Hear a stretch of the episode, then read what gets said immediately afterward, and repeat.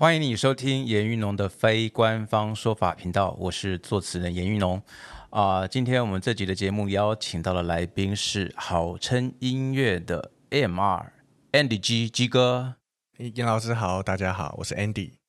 要不要先跟大家解释一下 AMR 是什么？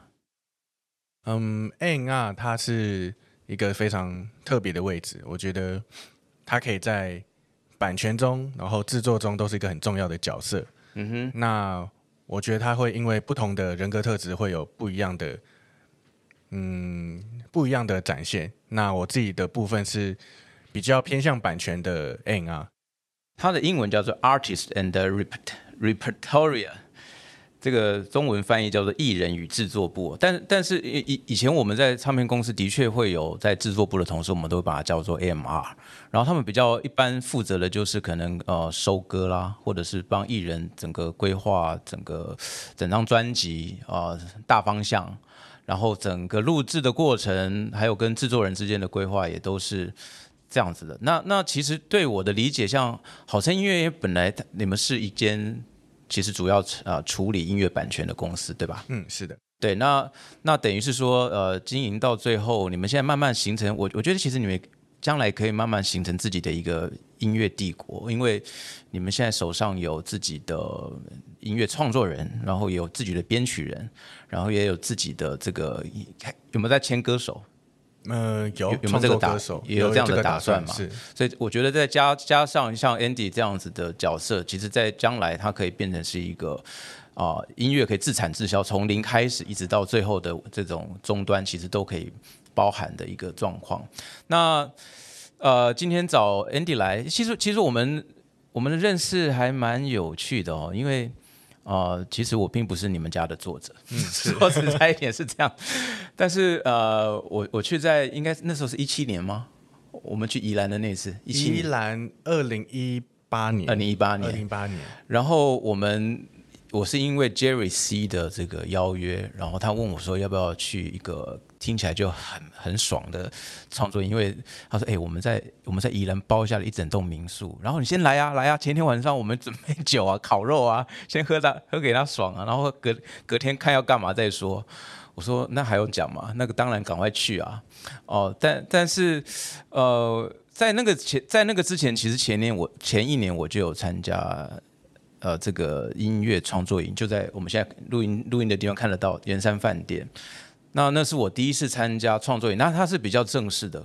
但我们到宜兰的那一次，我我就觉得说，哦，我们来到了一个新的。比较比较小型，但是却是更温馨，而且彼此之间更连结的这状况。那时候我在这个场合认识了 Andy，啊、然后我觉得虽然我们年纪有差一点点哦，但是我们觉得我们聊的还蛮开心的。所以今天我特别想要来请 Andy 来跟大家聊一聊，就是说，身为一个啊、应该应该可以讲版权相关工作者，嗯，是对吧？但是通常我们的节目在第一个阶段，我我还是会比较喜欢跟大家针对于，比方像 Andy，你会选择来成为一个 MR，那啊、一定一定中间有发生了一些什么关键的选择，或者是发现发生了一些关键的事情，让你呃走上了这条路。那据我所知，你你以前是相关科系出身的吗？高中是相关，但是也不是学音乐系，它不是学音乐系，它是表演艺术科。嗯，那它里面它其实是比较像是让学生有点，他会给学生机会表演的机会，就是可能在校内表演啊，或者去其他的学校表演。嗯，你你从小喜欢听音乐吗？小时候我就是跟大家一样听流行歌，可是也没有特别说我以后想要成为一个音乐家。爸爸妈妈听吗？我爸爸妈妈超喜欢听那，他们以前会买就是 DVD 啊，就是像以前那种 Eagles 啊或者什么的，然后去看他们的那种 live 演唱会的版本啊，是听 Eagles 啊。对，他们都会听英文老歌。那我觉得我有小小的被影响，然后他们同时也会听像伍佰啊、哦张学友那些。其实他们在以前我小在车上，他们是放卡带，嗯哼，那我都会听。然后我们家也是小时候也是一堆卡带，因为我觉得我妈是喜欢听音乐，虽然她也不是学音乐的，但是我觉得我就是在至少在那个环境中，我听了蛮多歌的。对，就像就像我从小听我妈、我爸、我妈他们会听高凌风，我的妈就 马上就泄露年代。然后小时候听金瑞瑶，所以我们年代的确是有一点差距。不过，哎，所以后来好像呃，在呃，我记得你好像是在这个高中的阶段，不是在台湾，对不对？是国中，对，国中到高中高二，嗯，对我是在温哥华念书。呃，我最近才刚刚看完一个 YouTuber 的分享，他是去加拿大念念书，然后他分享他上课第一天被老外霸凌的过程。啊，我觉得听了其实还蛮辛苦的，就是说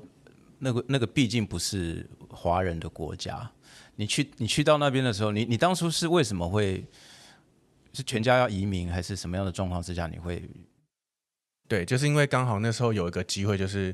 因为家人的工作，然后可以申请移民，所以我跟我姐姐跟我妈妈就一起去那边，然后我就有机会去那边念书。所以那个在这之前，你是有呃，比方英文那些都 OK 的吗？其实我到那边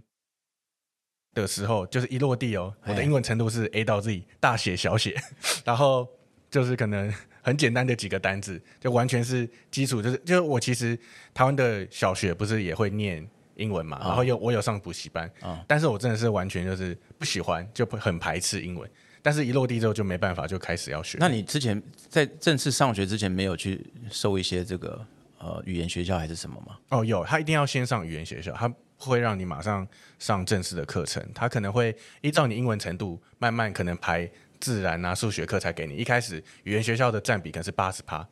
然后剩下可能是只会先让你上美术、体育。之类的，我我问一个比较直接的问题：你当初去的时候是心甘情愿去的，还是是千百个不愿意被逼去的？其实我是不愿意去的，是不愿意。对，所以所有的朋友都在这边，对不对？对，因为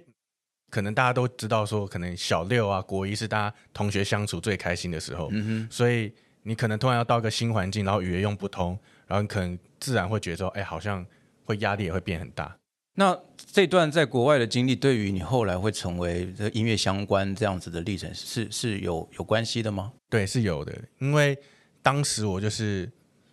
英文不好嘛，然后可能就是我姐姐的朋友，刚好她是在教会里面的人，她就说：“哎，要不要来参加活动？因为里面就会变很多不同区的，可能讲中文的人就会在里面。那我过去，我至少会有认同感，或是哎，有人可以交朋友聊天了，因为我英文不好嘛。对。”我我觉得我听过比较好笑的笑话，是我朋友也是，大概他跟你状况差不多，他也是大概国中的时候到到，他是去美国了，是，然后大概过了三个月，他爸爸去美国验收，结果他的这个英文非常糟糕，但是广东话讲得非常好。对，那边你可以学到各种语言，因为他有不同的移民过去，就是印度啊、香港啊，然后什么。东南亚的国家也有泰国啊，所以我觉得蛮有趣。你可以学到不同国家脏话。其实，所以我，所以我那个同 我那个朋友，他在隔一个月之后就被被他的爸爸从西岸丢到东岸去，到了一个完全没有华人的地方。他是到那边才真正开始学英文。那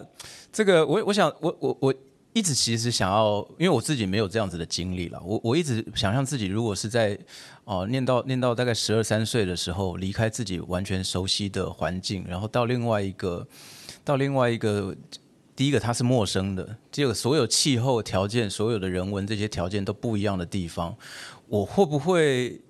在心情上调试有很大的问题？那就像你刚刚讲的，你在你在那样的环境当中，你接触教会嘛，教会的朋友，对，然后他们是有带领你去接触音乐，还是什么样子的？对，因为里面他们其实会唱那种诗班，会唱歌嘛，唱诗歌，所以。我就请他们教我打鼓、弹吉他，然后我自己在温哥华家就买了一套鼓，然后就会听着台湾的流行音乐，然后可能五月天啊，或是一些流行歌，然后跟着节奏一直打鼓。嗯哼，所以那在之在这个之前，你有学其他乐器吗？在之前就是小学一二年级被妈妈逼着学钢琴跟小提琴，然后啊，你还要学小提琴呢？对，我觉得小提琴是一个很。残忍，用残用残忍这两个字好吗？因为我小的时候，我我妈妈也是有这样子的规划。我哥哥拉小提琴，因为他可能长得比较高、比较瘦、比较优雅，哦，那个这个比较有那种莫扎特的感觉。然后他安排我是弹钢琴。然后我一开始我觉得很庆幸，就是因为我看我哥哥在夹那个小提琴，一开始也不能练嘛，就好像我就看他。这个用这个姿势，就是把那个小提琴夹在，对，它有一个标准姿势，对对对。然后我就说，那那这样我弹钢琴好像是相对来讲比较幸运。结果也没想到遇到一个超级酷的老师，那他就是很爱拿铅笔打我的手了。哦，然后其实我们以前以前现在回想起来，我我有时候会跟妈妈讨论哦，就是说如果你当当年你帮我找一个呃酒井法子那种 feel 的 很可爱的钢琴老师，然后呃先不要急着要求我去遵守什么规则。呃，可能要求我先能够跟钢琴这件事、跟音乐这件事情去产生兴趣跟连接，说不定，说不定我就会好好愿意学钢琴。因为，因为我发现聊了蛮多，呃，我我们后来没有继续去把乐器学好的，通常都是因为，哎，那个时候是妈妈要求我们去学，是对不对？那那其实学到最后，很多的时候不是因为你自己喜欢去做这件事。但它真的影响很大，因为因为我认为啦，其实如果呃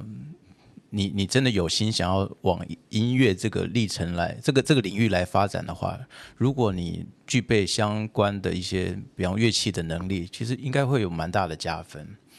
那呃话说回来，那那变成是说你这样子在你你国中到到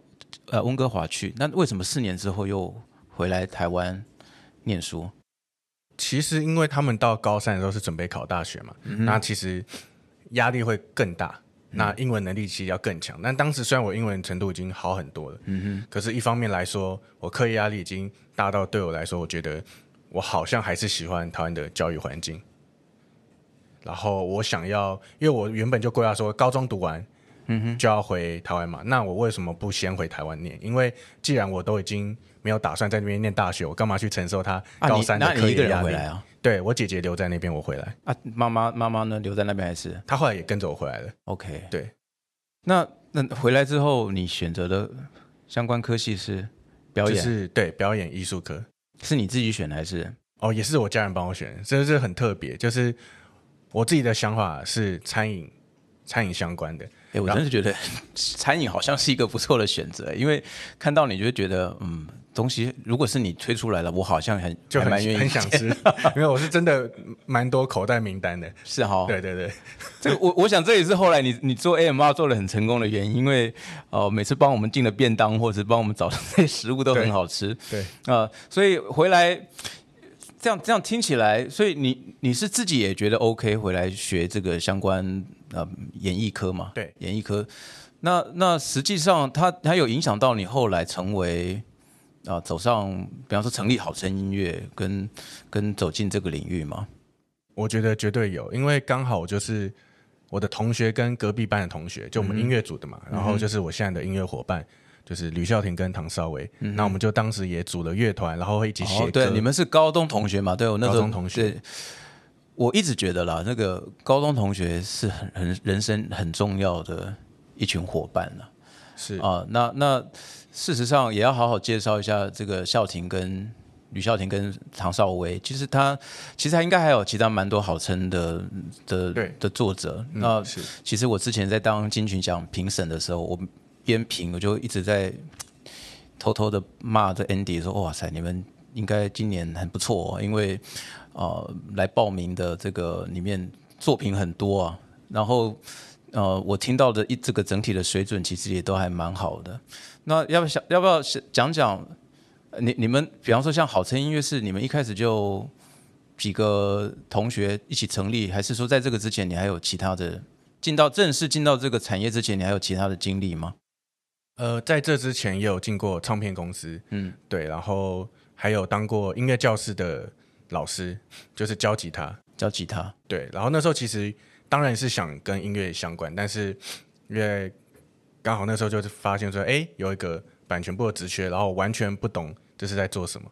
但是我就去面试之后才了解到说，哎，原来有这一块领域。所以，所以你实际实际上是在在版权公司上班过？对，时间很长吗？嗯，一年半。对，其实我一直觉得版权是很复杂的一块，因为它的它的东西是非常琐碎的，是，而且说实在的，它跟法律上面的关系，有的时候甚至比跟音乐上面的关系还要多，对，对不对？其实常进去常常都在处理合约嘛，是的。那所以你那时候进去，呃，他不会跟你喜欢音乐这件事情上，比方说有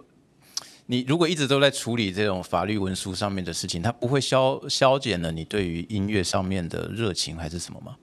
嗯，还是刚好相反？我后来发现，这完全是一个新的一个新天地。因为怎么说，它其实是有很多面向。第一就是你可以帮音乐人赚到钱，嗯哼，然后你可以接触到不同的音老师啊、制作人啊，嗯哼，然后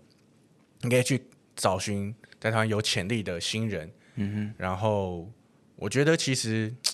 在这个工作当中，我得到的成就感跟我写歌或是创作的成就感，或是甚至是乐团表演都不一样。就是我感觉到说，哎，原来我的人格特质，或是我这个人在做这份工作的时候，好像会把这个位置发挥到还不错的效果。嗯那其实我也不知道说这是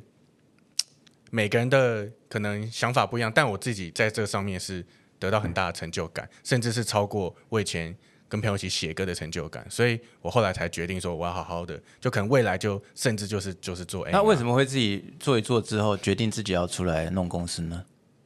我觉得这有一块原因，是因为我觉得当时的想法，嗯，我认为我们想做一个是能够更多与国际音乐人接轨的公司，嗯嗯嗯，因为我觉得大部分版权公司可能会比较着重在可能华语市场，呀。对，那可是当时其实慢慢已经在国外，其实就是和谐啊或创作营这个事情是很频繁的事情。那个大概是几年的时候的事？二零一七。那哦，那其实还蛮蛮蛮对，一七年底。嗯哼哼，嗯，哇，那真的还蛮算成长非常快。对，我们大概五年，嗯，这当中五年。那那成立的初期都是你们自己几个高中同学，大家一起是是大家一起一起讲好的。对，其实就是大家一起打拼，因为其实我们当时作品销售，可能每个人也没几首，就是可能零头啊，就是大家也不认识我们。但是其实那一两年，我们成长音乐实力成长很快，所以可能一开始 demo 大家也是做的不好。然后，可是我觉得，因为可能就是因为有乐器的底吧，所以大家编曲的实力啊，就算进步的还快。而且因为有朋友之间的交流，嗯嗯那我觉得大家会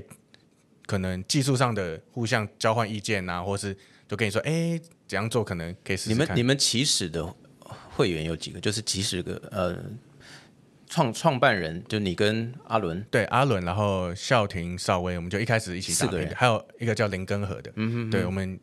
哦还有一位志忠，对张总，他也是我们乐团的一位，所以一开始就是这五五个人，呃六个。六个，然后一路成长。我刚刚问了解了一下，到现在你们已经有十七八个。哦，那是音乐人，如果加员工，现在是二十出头，很厉害。对，我我那时候跟呃跟跟 Andy 在宜兰认识完之后，其实我们后来有机会是在那个呃圆山饭店的国际创作营嘛，应该是二零一八年的大天的那，对，应该是第二届，第二届，第二届，第三届，因为第二届，第二届，第二届还没有狼人杀，第二届我不能参加，因为我参加了第一届，哦，对，因为。第二年的规定是说，你第一届参加不要参，因为他让更多人有机会。对，所以我是第三届又回来参加。然后我们是在那一次的结束的那一天，我要跟李佳欢啊，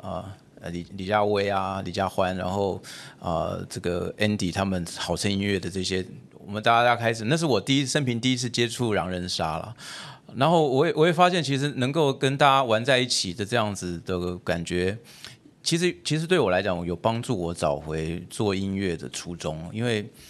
事实上，在大概一七一八年的时候，我自己因为写词写了这么久，我觉得有一点点小小的疲乏了。但是，但是我一直想要找回说，诶，我我当初是为了什么才加入这个行业的？然后，呃，我从第一届的参加的这个和这种国际创作营之后。我发现以前我太自闭了，就是把可能跟把自己关在家里，然后没有跟其他的音乐人去做一些交流。那等到实际跨出这一步的时候，才发现其实有点晚了。因为我一进去，我都比大家大个呃十二十五岁以上。可是，可是。呃，我我觉得那是一个很好的转变了。那也是在那个机会之下，跟 Andy 变得比较熟。那据我的观察哦，据我的观察，其实我发现你们你们好称在在运作上面跟其他的一些呃版权公司比较不一样的是，我我会把你们运作的模式是比较定位在你你们是一个比较攻击性的、主动出击式的这样子的经营方法。因为其实有呃版权公司有百百种。然后可能有一些是真的呃是比较相对被动的，因为因为可能手上有很多的老师，他们也不需要特别去再去开发一些新的业务，他们也许就是每年这些老师他们固定会有新作品发表，然后去帮他们处理他们的作品。但是我发现，就像我们刚刚刚观察的，你们可以从二零一七年成立到现在这个四四年的时间，其实你们成长的速度非常快。然后我从旁边所看到的，就是说我看到了你们几个呃，尤其尤其带头的你跟阿伦，嗯，真的就像你讲的，你们你们不会把整个视野只放在中文的市场。呃，然后你们会试着去跟，比方韩国，哦，跟跟美国，甚至跟墨西哥，还有其他。现在这个这个呃新的网络时代，其其实我觉得你们把你们的网络拓展的非常广。那我想回头问的就是说，呃，这个是就像你，这是你们一开始就所定定的策略跟目标，对吧？对，我们的想法其实就是想要有点像瑞典一样，就是音乐变成音一个音乐输出的。就是也跟大家讲一下，其实瑞典瑞典的音乐输出是非常非常强，而且他们人口只有一千多万，就是一千万左右。我记得，就是其实他们人不多，但他们其实大家听很多 K-pop 的男团、女团歌都是瑞典人做的。而且我之前跟黄玉仁老师聊天的时候，因为他也去，他实际去瑞典参加过写歌营，他说在瑞典当地啊，当一个年轻人，比方说大学毕业，他跟他的家人讲说我要去从事音乐创作，其实。他们说那种氛围是跟家里要去有个人准备去当医生是差不多一样的意思，就是是说，在他们的国家，他们认为去从事音乐啊，他们可以获得到的，不管是物质上面或者是社会社经地位上面的，其实其实是非常高的。我那时候听了才是，其实真的是非常羡慕，因为就我自己而言，当初想当年我跟我爸妈讲说我要去写歌词的时候，我我所遭遇到的是极大的阻碍跟呃贺阻吧。他们他们会用很担心的这个语调跟你讲哦，说你你以后要去走创作的路的话，其实嗯不知道能不能把你自己这个未来的生计照顾好。那所以所以你们是有受到瑞典的这样子的一些模式，有参考他们的一些经营方法吗？我觉得多少都有，就是可能看我们觉得我们是以。我们了解到的一些国家的音乐人，他们的做法就是他们是透过什么模式去销售歌曲，然后去写歌。因为写歌有很多不同的方式开始嘛。那还有就是他们，就是他们的销售啊，是不是往哪些国家？就哪些国家其实流行乐市场是很活跃的。我今天当时其实是观察蛮多这种事。那那我想回来问一些比较，因为因为我觉得第一阶段，我们我们的节目通常是这样子了哦。第一阶段我会针对来宾，呃。本身的个人人格的特质，然后来了解为什么你最后会选择你的职业，然后变成现在的你。那我想问的就是说，当时其实你也是跟一群高中同学玩在一起。那我想，我想在那个时候，你一定也有参与，比方说音乐的创作或者音乐的表演、演出什么的。那但是进入到实际的这种产业运作的时候。那为什么是呃有人变成了制作人，然后然后你成为了 AMR？这中间你自己有经过挣扎吗？还是自然而然就变成这样子？你中间的选择的过程是什么？我觉得那时候我有意识到一块，就是写歌的人的写歌的人很多，嗯哼，可是销售的人不多，嗯哼哼，就是其实你会发现，其实蛮精准的，我觉得对，就是其实你会发现那比例好像不太对，嗯哼，那为什么好像是一对？一千，嗯哼，一对一百，嗯哼，那当然，我觉得这个是一个好像大家可以去关注的问题，就是好像应该其实这个产业要更多像，就是不要说是我，就是更多的 A N R 在除了除了有好的作品呃输出之外，其实好的这种销售人员其实也是蛮重要的，推推广人员是的，是也蛮重要的。所以那你是怎么发现其实自自己可以往这边去发展？我觉得真的是误打误撞。其实，因为我觉得，甚至是有在玩音乐的人都不一定很了解 N R 在做什么。他可能是因为接触版权公司才了解。但我自己是因为当时在面试唱片公司，然后我去的时候，我直接跟当时的里面的主管说我不知道这个工作是做什么的，但是我跟他聊天聊了一个半小时，嗯，然后当时我记得有三四个人去面试，然后他就选择了我，这是一个很特别的经历。是不是从小就是帮大家？你是不是从小当康乐股长啊？有，我当过康乐股长，然后是帮大家这个约联谊的。KTV 是我 约饭局很常是我，然后对 配对的部分呢，可能也有过，所以 OK，那这样听起来，嗯，所以变成是说这个顺是顺着你的个性使然，然后你就因为相对来讲，因为我也认识孝廷跟少威他们，他们相对来讲就比较害羞一点，对对不对？然后尤其尤其。我觉得写个人写到后来，多多少少都会有一点点艺术家性格，是呃，常常呃阴阳怪气。今天起来心情不太好，我就不想写。哦，可是我觉得那个是原创，就是作品的原创力，就是你你的有时候也不是那不是怪里怪气，而是你独特的地方。没有，我的意思就是说，因为因为创作人，我我讲阴阳怪气的意思是。因为我们对于周遭环境是非常敏感的，对，没错。所以今天今天起来，我们觉得周遭的能量跟周遭的什么，其实你你有你有的时候莫名其妙，你你今天会特别嗨，有的时候你莫名其妙，你今天会什么话都不想讲。对。那其实如果外面无法理解你的人，人觉得你这个人阴晴不定，那那我想，我觉得也有一个好处了，因为他们是同学，哦，否则否则有些人，你说你你会觉得，哎，到底在拽什么？哦，但是如果是同学，你你可能中间毕竟有那么长的时间可以去慢慢了解你周遭的这些人，哦，这些艺术家们，所以所以可能，嗯，经过了一段时间之后，你可以比较知道去怎么跟他们相处，抓他们的美感。那我还是想问说，在这个草创的这些这个这些过程当中，呃，你你觉得你有没有什么样子特一些比较特别的人格特质去帮助你去面对一些压力？先问你觉得最，如果如果要讲说呃做 AMR 这件事情，你觉得对你来讲比较大的压力来源是什么？压力来源吗？我自己会给我自己的压力是，我会担心音乐人的收入，嗯哼，对，然后我会想要一直找新的合作机会，然后还有在可能制作统筹啊、执行制作的时候，或是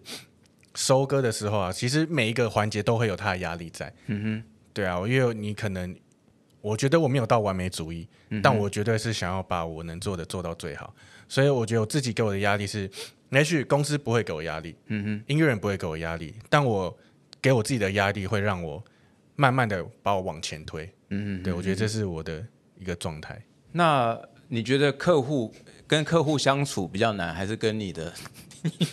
手上的音乐人相处比较困难？嗯，对如果要讲的话。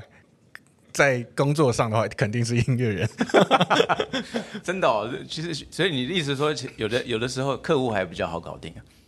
呃，也不能这么讲。嗯，对。但是通常会花更多时间沟通的部分，有时候可能是比较多是音乐人的。好了，我们自己自首了。我们也是要写到后来，常常会玻璃心呐。但是，但是我我也必须讲了，就是说，呃。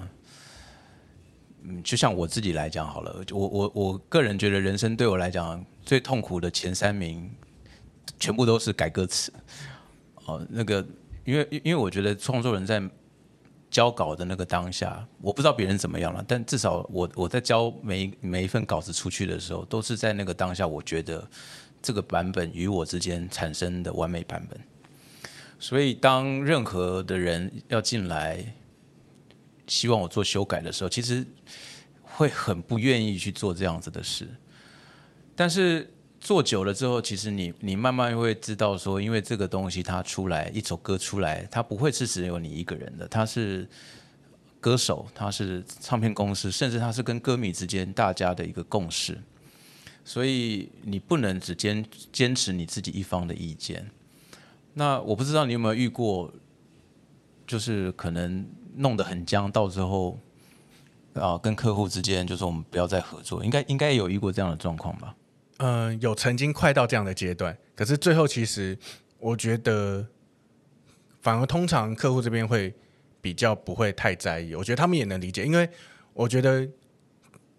唱片公司或经纪公司他们有他们的考量嘛，那他们有时候也并不是。就是经纪人或老板决定，有时候歌手意见会在里面，所以他们也是很多人的意见在这里面，然后去达到的一个共识。嗯哼，对啊，所以我觉得也不能就说好像一定是他们的问题或什么。对我觉得有很多考量，商业上的。好，那我觉得在这个第一个阶段的最后面，我想要请 Andy 分享一下，如果说在听节目的这些呃观听众朋友们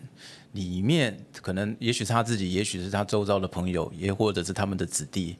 将来他，比方说，也许成为版权工作的这些相关人员是他们的选项之一。你觉得你要给他们的建议，说你应该具备大概什么样子的人格特质，你可以适合来做这样子的工作？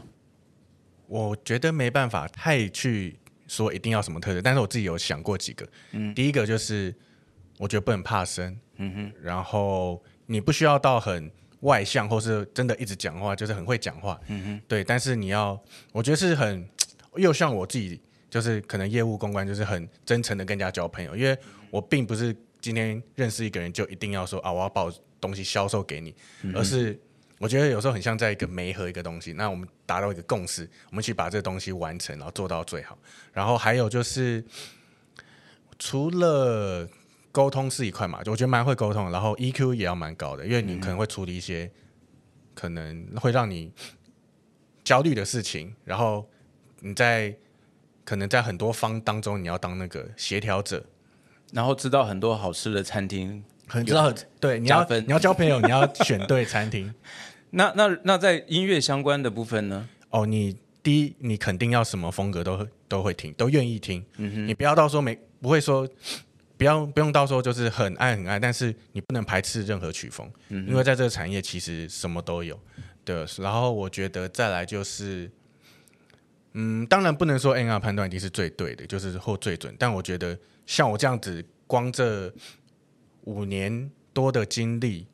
我应该至少也听了几万首 demo，所以我觉得我能够比较抓到客户要的是什么。所以我觉得听歌一定是很重要，因为你要知道市场上就是。那些流行的歌曲风是什么？然后他们的旋律，他们的就是他们成功的，他们成功的的的这个 make up 在在什么地方了？就是他们做到了什么，让他们这些作品有有成功的机会？因为他我觉得，我觉得 M R 他有的时候比较是一个一个冷静的旁观者，对，然后他可以帮创作人跟客户去找到一个对的方向跟切入点。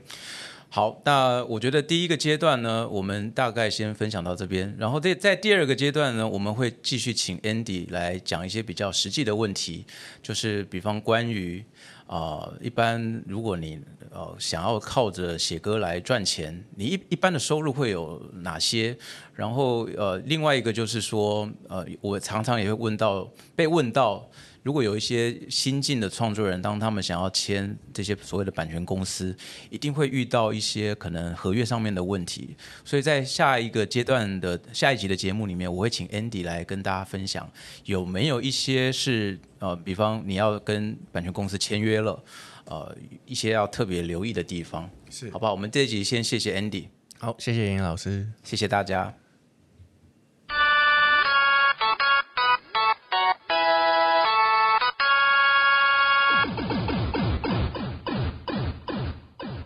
先问 Andy 一个结论：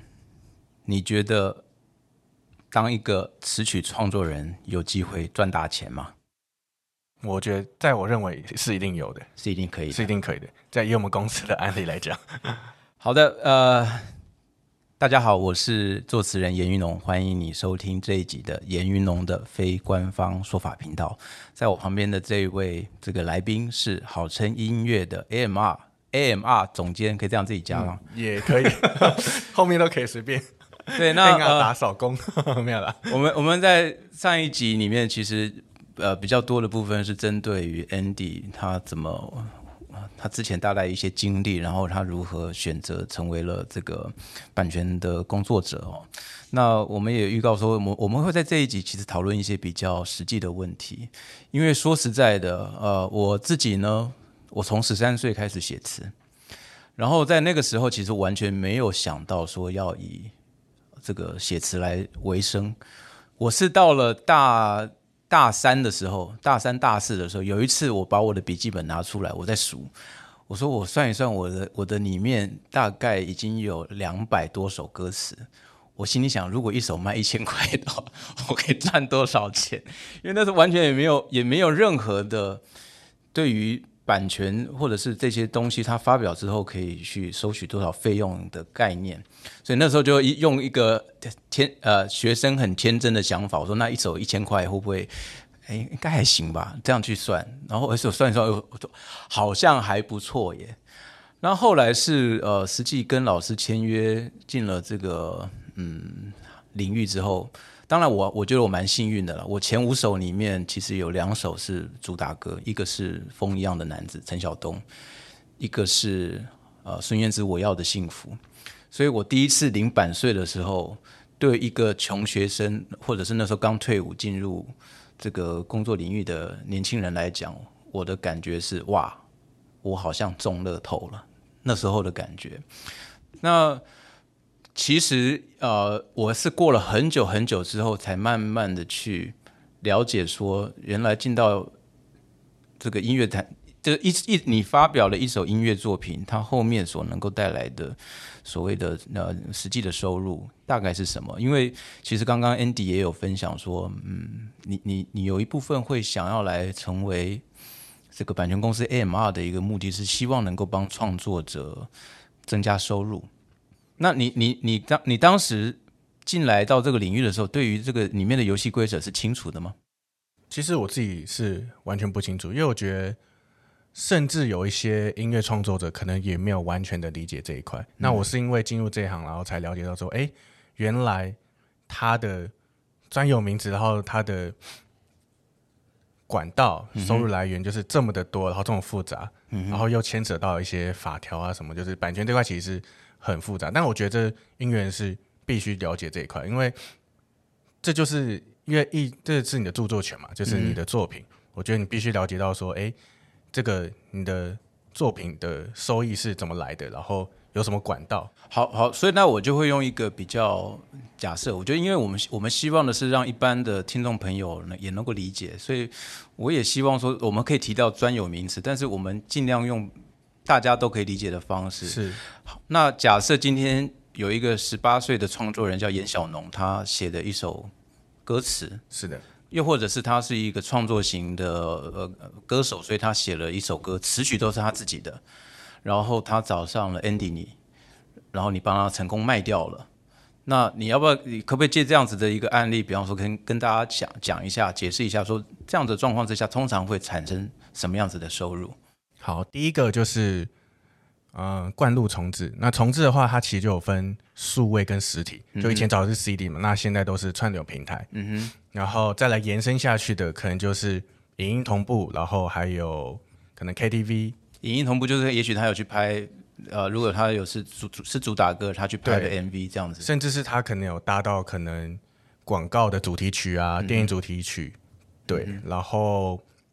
重置的话，其实以前早期还有。包含乐谱啊这一块的，就是只是现在已经很少人会出这个嘛。那这第一个，所以就会有第一个预付，但预付就是在重置这块可能会有个预付版税。所以等一下，比方比方说这首歌我自己严小龙要自己唱，跟卖给人家是不一样的状况。对。那如果说今天好，我我把我的歌卖给了，比方说张惠妹好了，是大家都想，那我我一开始进来会收到什么样子的钱？呃，以现在的。台湾的公定价现在已经是涨了六万嘛，嗯哼，那就是词曲加起来是六万，就三万三万。然后其实我们觉得每家报价现在有点不一样，就是甚至是超过这个价格，因为我觉得已经慢慢打破这个规则了。所以是什么意思？我呃，如果我的词曲都是我自己写，我可以收到六万块。对，那如果这个六万块就是你的版权公司可能会跟你有一个。分配比例嘛，嗯嗯对他可能会依照这个价格，然后再去参与的。所以也许我新人我会签五五，所以我就只能拿到三万块。对，是。那我是六四的话，我就是六万乘以三万六，对，这个意思。对，那那哎，所以这个这这个意思是卖断吗？不是，哎，这个是他预先付给你未来的版税，因为早期是有一段时间，其实可能唱片嘛，就是可能状况没那么好，可是他又希望。大家音乐是有一个预先有个收入，因为不希望就大家好像最后版税收到什么二字头、三字头，就是可有些歌确实有可能会那种，所以他们为了保障音乐人的收入，所以才有这个东西。然后以现在的状况来讲是。以我们公司的案例啦，就是我们其实已经打破这个规则，但是有些公司其实还是会按照这个公定价去做，所以其实它没有一定是。其实公定价一直是一万二、一万八了，对，就是加起来三万块。对，其实都有，就现在是各自有各自的定价。那简单的说，就意思就是说，如果这首歌呢，它的命运坎坷，它出去之后就没有其他的收入了。你至少都有这个预付版税，是的，一万二或一万八，或者是刚刚讲的两万五，或者是三万块，你可以先放进你的口袋当你的生活费。是，但是如果以后你的这首歌它发展的很好，它被拿去当了电影的主题曲，它在 KTV 这样被点播冠军，或者是它在电台被大家一直播什么的，你的收入。扣掉原来你拿了这三万块的预付版税，后面的他还是会继续支付给你。是的，大概是一个这样啊。所以预付的预付版税的意思是，呃，因为了考虑你下个下个月你要交手机费，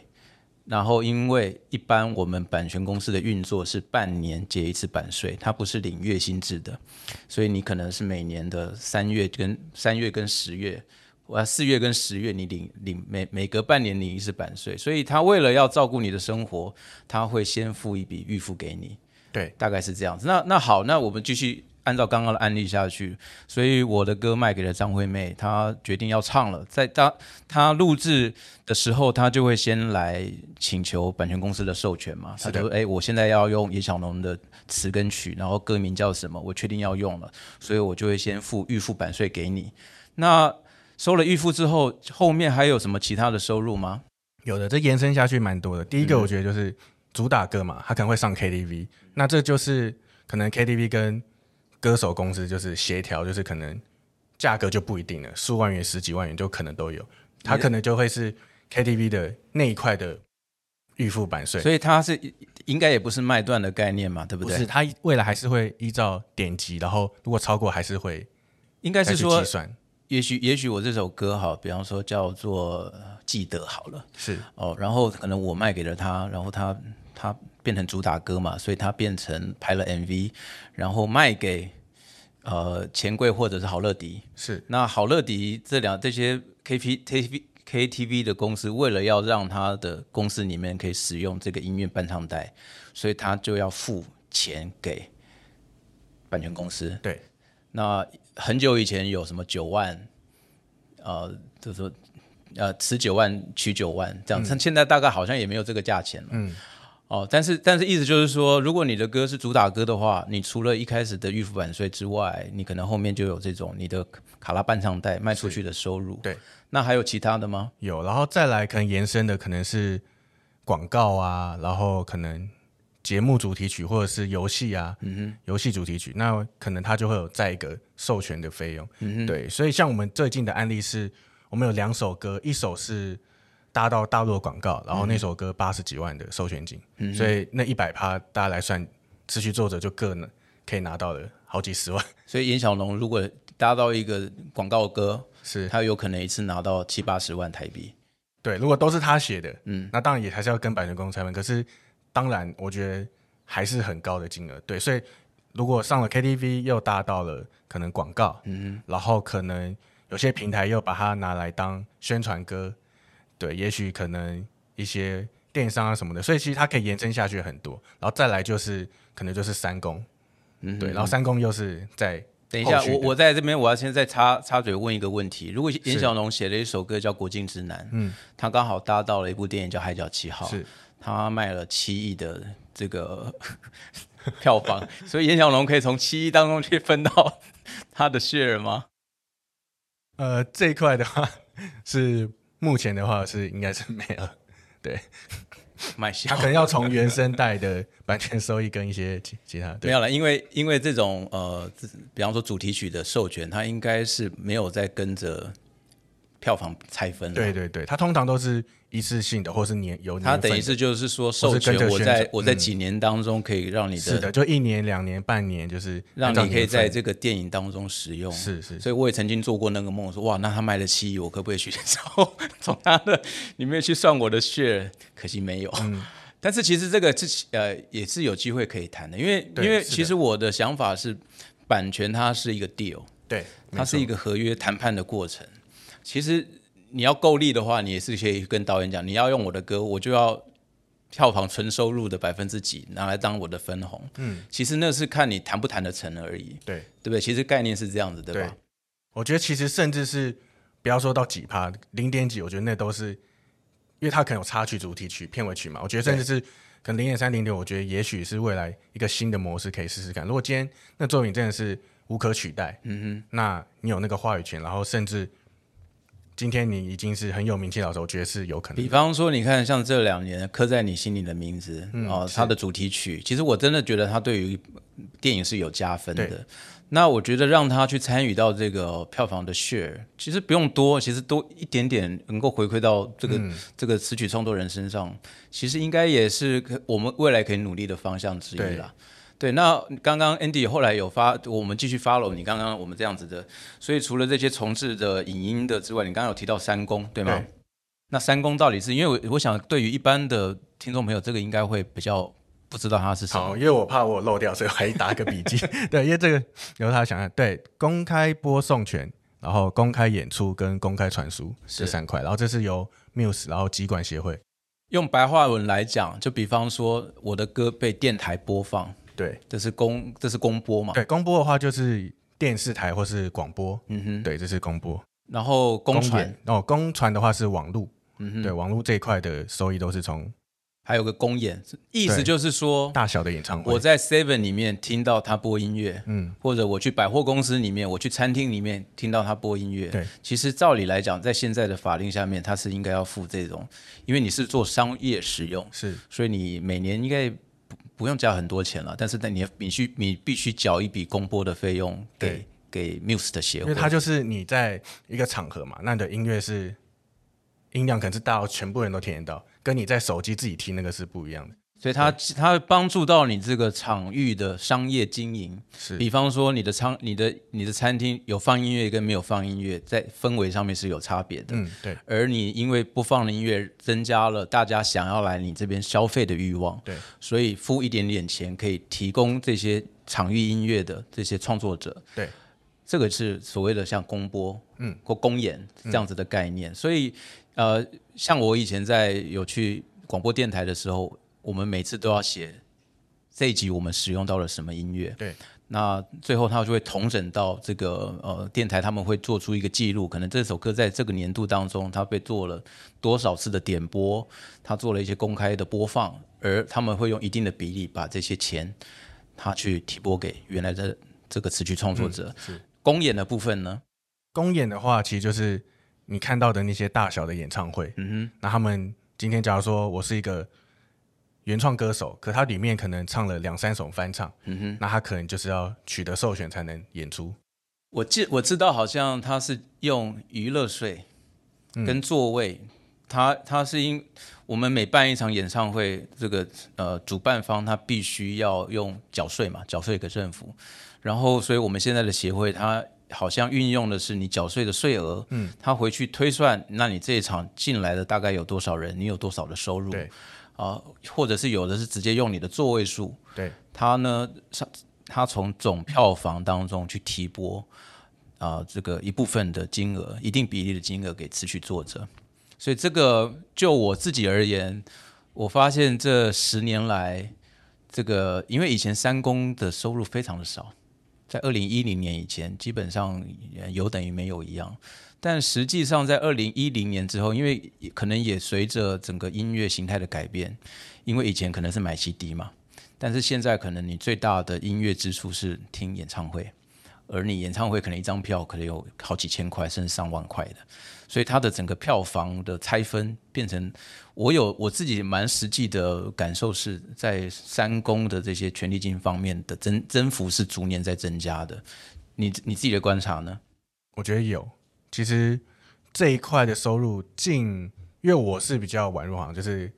一六年，所以其实对我们的感觉也是有慢慢的变多。然后加上我觉得喜欢看演唱会的人也变多了，嗯哼，对。然后再是版权的意识，大家也慢慢也大概了解，所以其实大家也都知道说，哦，原来我在演出前要授权或者哪里什么，所以我觉得我们的报表上或什么上面看的数字是有提升的。嗯哼，对所以如果今天严小龙是你的晚辈，他说：“Andy 叔叔，我想要成为一个全职的创作人，你会建议他跳入这个坑吗？呃又或者是说，你觉得呃，一般像这样子比较年轻的创作人，在一开始他在收入上面，呃，你要做好什么样的心理准备？你有有你自己，比方说经历过的一些实物上面的，嗯，我觉得有几个层面，第一个一定是经济嘛，你有没有来自家庭的压力，然后你还是不是学生，嗯哼。然后我觉得如果你还是学生，这一切真的是最好谈的，因为你肯定比较不会有那种就是来自家庭生活的压力。对，也许有，可是不可能会到出社会那么重嘛，就是因为你还是学生，所，以意思说，如果你手上没有，你不没有必须要呃付房租，或者是没没有背房贷，或者是那些很很很沉重的固定支出，是的，对，就是你可能可以有比较多时间去进步跟学习，然后写歌，而这时候就已经是最好的测试期。所以我通常觉得大学那四年一定要好好把握。那我刚加入的时候，我可以可以算一算，我一年的年收入大大概可以多少嘛？就是二十万、三十万，还是一一般的这样子？刚刚入行的，其实我通常我觉得你的产量跟你的销售量一定是达到就是一个对比，就是你不可能写一首卖一首嘛。那你今天也不是要你说可能两三天一定要蹦出一首，但是如果你每年都能有固定的产量，那也许你就是可以给自己两年、三年的测试期。你大概其实你只要选对了版权公司，那我觉得肯定是可以测试出你在这个业界有没有竞争力。因为现在其实是全球竞争的，就是一个状态，就是各国的音乐人其实在往不同的国家在丢歌，所以你其实也是同时在跟国外的音乐人在竞争，所以它其实的竞争是非常的强。那所以你如果没有让你的作品有竞争力的时候，其实我觉得有时候可能就要想到，就是可能第二个方案、第三个方案，就是去我是不是不适合这个位置，或者我可以转换另外一个跑道跟音乐相关，但是还是让我做音乐。好的，我们先保留一题，就是说我们等下会讨论到我怎么选择版权公司。那我想要问的就是说，那那 Andy 叔叔，如果我这样的话，你你建议我是先找一份工作，同时来做创作呢，还是我该怎么样子做会对于我想要在这个行业继续生存下去会比较有利？我以前的案例都是对不同人我会有不同的想法。就假如说有人他其实他可以下班后继续做音乐，嗯哼，那对他来讲生活品质没有差，或是他其实是那种朝九晚五的工作，那他假日是一定可以做音乐。嗯哼，你可以选择一些就是不要让自己累到完全没办法接触音乐工作，这是这是在有经济压力的状况下状态下。对然后如果今天是家里支持你，然后你又还是学生，那我觉得就不要想了，就是拼命的去想办法努力的进步，然后去写。对，我这边哦这，我分享一下我当初进这个行业的选择，因为我我我我入伍的时呃，我退伍的时候，我心里想我的目标是在几年当中，我要在作词这个领域里面站稳。所以我那时候的想法是，那我要选择什么工作呢？虽然我没有那么强大的呃经济压力，但是其实我家里给我蛮多的，你必须成功这样子的压力。所以我那时候的选择说，我还是得找一份工作，先提供我基本的生活开，应付我基本的生活开销。但是我那时候的选择是说，那我一定得进唱片公司，因为呃，我觉得与其去做一个不相关的事情，不如可以进到一个进到他们的圈子里面。第至少第一个了解这他们的圈子里面在做些什么。第二个，我也许可以认识到一些 key person，他们是可以帮助我在这个这个领域做发展的。所以我，我我一直回想起来，我那时候做的这个决定应该算是正确的决定，因为后来我在中间所认识的很多朋友，对于我可以呃成为作词人，其实帮助非常的大。哦，所以呃，我觉得刚刚 Andy 所分享的这个，就是说，其实你自己要衡量你自己的状况，呃，你你的经济压力有这么大吗？那如果如果你要找工作的话，你要是找那种每天回来你就已经把你所有的精神都耗尽了，因为其实我觉得这个创作它是非常耗精力的，它不见得耗体力，但是它对于你精神上面的消耗是非常大的，而且呃。我我也尽量觉得你不要找那种会让你心情很烦躁的工作，因为心情烦躁的状况之下，你很难再静下心来写歌哦。所以说不定有的时候单纯的体力活因为我觉得这个这个其实真的要看每个人的状况。对，每个人的状态可能会有不同的选择。嗯哼，好，那进行到我们刚刚保留的那一题，就是说，那今天如果我我手上已经累积了一些作品，我想要选择一间版权公司来帮助我，那我有没有什么选择上面需要注意的地方？嗯嗯，而这块以前虽然我自己是我们是版权公司，但是其实我一直以来都还算客观。就是有，如果今天认识到一个不错的音乐人，我会请他去多看几间，因为每个人的状态不一样。因为其实像音乐这条路嘛，一首歌或者整个产业来讲，它有不同的位置，它可能是编曲，它可能是词曲，嗯哼，对，它可能是录音师，它可能是混音师，嗯哼。那每家公司的资源也不一样，那当然 A N R 也很重要。所以我觉得第一个很重要，当然是你跟这 A N R 聊得来，那你们的想法上有一定的共识，嗯哼，那你对这家的公司的方向啊也有一定的了解。应该是说这个还蛮像你，你因为你等于是要把你的作品交给他们，帮你去做推销或做推广，嗯，所以第一个他应该要能够理解你的作品的价值，对，或者你这个作品，你这个创作人本身自己的特质，对，他可以去帮你，他不会硬要求你说，哎，这个钱很多，然后啊逼迫你一定要为他低头，他他会想办法让你。呃，赚这个钱赚的比较舒服一点，我觉得好的 AMR 应该可以做到这样子的事。对，对。然后，那在签约的部分，如果今天有一份合约放在我面前，我有没有什么要特别注意的地方呢？我觉得这个就很像歌手一样，他就签个经纪约，然后 AMR 有点像你的词曲经纪嘛。嗯哼。那合约来了，我觉得第一个你就要考量到，你已经觉得这家公司就是可以帮助到你成长，然后甚至是可以帮你销售到歌曲，因为。有些公司真的是可能特别在有一些，他可能嘻哈挂特别厉害；有些是流行乐界特别厉害；有一些他是制作案特别多。那你可能就要评估说啊，我自己的定位或者自己擅长是什么，跟这家公司有没有没合到？那如果你今天有几家公司，你觉得哎这家公司其实已经是最好，那我觉得其实应该就是可以想想看这个合约条件可不可以。对我我自己的经验是想跟大家讲了，有几个东西是很重要的。第一个，签约的年限，对是。签约的比例对哦，然后呃有没有可以比方说讨论合约的机会对，或者是你有没有把自己卖断，有没有存续期间对，有没有一些很奇怪的法律条文的这个字眼在那里看不懂的。对，我千万呃这边要非常非常严正的提醒大家，里面有你看不懂的字，千万不要装懂，你一定要把所有的字眼搞清楚，因为其实法律字眼上面很多都不是白话文，对，有时候你会。看起来好像是又不是，在在以前我们在签约的时候，其实没有那么多管道可以去呃提供相关的协助。但是在现在这个年代当中，比方就我所知，比方在这个 Muse 的协会，他们他们也有提供一些法律上面的咨询，又或者是说你在签任何合约之前，我认为你还是可以的话。请长辈帮你看一下，而且是具备法律能力的长辈帮你看一下，多询问，不要这个人家合约一拿出来，你就很开心的想把自己的名字签在上面，因为其实一个合约它影响的是非常非常巨大的，嗯，所以我刚刚再提醒一次，啊，第一个在签所谓的词曲版权约是没有签约金的。这个跟一般我们职棒选手去什么，人家要跟你签约，一般的状况是没有签约金这样子的状况吧？呃，除非今天就是你有一定的知名度，可能会有。嗯，对，我的意思是说，我我是我的意思是说，如果你是一个想要刚入行的，对，是的，没有是没有签约金这件事情的。他的他的运作方式比较像是我加入了你的这个版权公司之后，我写歌有卖了之后，我才能够从这些。有呃作品出去的收入当中去获得我相呃应得的 share，所以他我不会先拿到一笔签约金，对，不会是这样子的，而是关乎于你签给这间版权公司之后，他帮你卖了多多少的歌，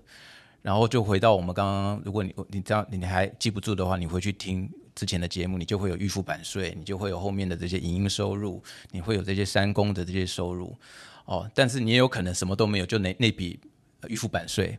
啊，这个是蛮多。现在因为现在歌太多了，说实在的，蛮多的歌它卖出去之后就只只收到第一笔预付版税，这个也是有的。所以，所以这个是为什么很多刚入行的年轻创作者会过比较过得比较辛苦的原因，也是在这里。那所以如果这些这个合约这些我都确定了，然后我签了一个，比方说五五六四，现在现在五五的应该不多吧？没有，像我们公司也是六四开始，就是一开始一开始的话，创作人啊公司了，然后还有我觉得年限很重要嘛，就是你的歌曲代理期间，然后还有签约期间。然后再就是你的歌曲是否签约到期之后，歌还可以拿走。很多公司他是会说你啊，你不可以拿走，这边就是我我可以继续帮你卖，但是你不能再拿去其他公司那我一开始如果他要求我签五年，你觉得这是合理的吗？我觉得要看你自己觉不觉得合理。嗯，如果他今天这家公司他的条件或状态，你觉得是可以帮助到你的话，那我觉得是可以。可是我觉得，如果你甚至觉得只是想先试试看，我第二签可以再跟你长点也可以啊。我假如我第一签跟你签两年、三年，但我可以，那我就跟你约定嘛。如果你在期间内你帮我销售到十手，我第二年我我第二签给你五年，我觉得这也许是有各种谈判方式，因为今天他跟你签约，他一定对你有兴趣。那如果你自自身有这个条件的话，我觉得现在这个时代是音乐人其实是比较大，因为早期是唱片公司资源在他们身上，所以他们会比较多话语权。可是因为其实现在是很缺歌的时代，我觉得好歌，因为音乐人越来越少，因为很多自己做的赚不到钱嘛，嗯那变相是也不可能也不可能一直收国外歌嘛，因为可能费用比较高，所以我觉得相对来说，其实音乐人在这一块，你可以去试试看。或者是你可以想说，哎、这家公司他愿意让我先签一个短的，那如果我们合作愉快，再签一个长约，我觉得这个是一个也我我我提醒大家啦，这个在这个年代不卖断，不卖断，不卖断。哦，这个这个东西，因为我觉得对于智慧财产权来讲，最值钱的是它，你必须要，它是跟着你一辈子的，它是跟着你一辈子，所以千千万不要轻易把你自己的权利卖断了，这是一个。那最后一个问题，如果我签了这个合约，结果比方说我是一个作词人，那但是我的版权公司一直叫我去比稿，我我应该去比吗？我觉得如果今天是一个新人的状态下，我觉得是可以尝试的，因为我觉得这便是整个产业的状态现在是这样。为什么？我觉得好不公平哦，因为要我去参加作文比赛，但但去只有第一名才有那个，所以我觉得有一个我们后来解决方式，就是因为现在共创歌曲很多嘛，嗯哼，所以如果今天可以跟客户协调，如果我今天是里面词你还是换，但是作词人还是要找我，这是一块，嗯哼，对，但是有时候也会遇到说我还是没办法，对，就还是要换，但是我觉得就变评估说，那这样你就要不要卖这首歌？因为我觉得反而是 N R 沟通很重要，就是如果既然你这首歌有条件，那你应该在就是跟我谈价格或什么之前签约之前，你要让我了解到。那如果我今天我不接受这条件，那我就不要用，我换一首歌。那相对的，可能音乐也少这个机会。可是我觉得比稿这个问题，我自己的想法就是，有时候就是太过极端，有时候可能一张专辑全部都是可能指定一些老师写。那可是这样的状况下，可能就新人没机会，因为这整张专辑肯定都是一些大师，那或是整张专辑都是比稿，这也不行，因为我觉得这样的话就变成是，可能你就是想要大海捞针，就五六十个里面找一个之类，所以我觉得最好状态也不一定是主打歌，就也许主打歌你可以找一些有名的老师来写，然后有一些可能插曲啊，或者一些歌曲后面就是你觉得可要以试试要要让年轻人有慢慢累积作品的机会对，我觉得这是一个机会，所以其实你说它是好是坏，我觉得有很多面向。对，而且要依照状况，但是我觉得是有解决办法。就以现在的和谐的模式啊，或是我觉得在卖歌的时候谈条件，我觉得有很多模式是让作词人可以不被比稿的。嗯哼，对，好啦，那我觉得帮大家重新做一下重点的整理哦，就是说，如果你今天有打算进入到这个领域，其实真的应该要多看、多比较、多听，然后多寻求协助，尤其在任何法律的这种文件要签署之前，其实你真的要完全的理解当中它每一个法律的名词是什么意思，然后不要自己觉得委屈，不要委屈自己。然后呢，尽量要跟你的这位跟你接洽的这些 AMR 人员，啊、去跟他们多聊，看他有没有办法真的理解你的人、你的作品，然后最好是可以找像 Andy 这样貌似忠良的人，貌似忠良，没有啦，应该是说，呃，因为一个好的 AMR，它其实真的可以帮助一个呃年轻的创作者在刚起步的时候。呃提供蛮多的建议跟经验。嗯，是对，所以我想今天非常谢谢 Andy 的分享。那如果说呃你们呃听众朋友们对于一些音乐上面收入或者是相关的问题还想问的话，也许可以在我们的这个呃非官方说法频道的粉丝页上面提出问题，我们看我再看看有没有办法做其他的补充或者是说明，这样子，好不好？那今天真的非常谢谢 Andy，嗯，谢谢杨老师，谢谢大家。谢谢。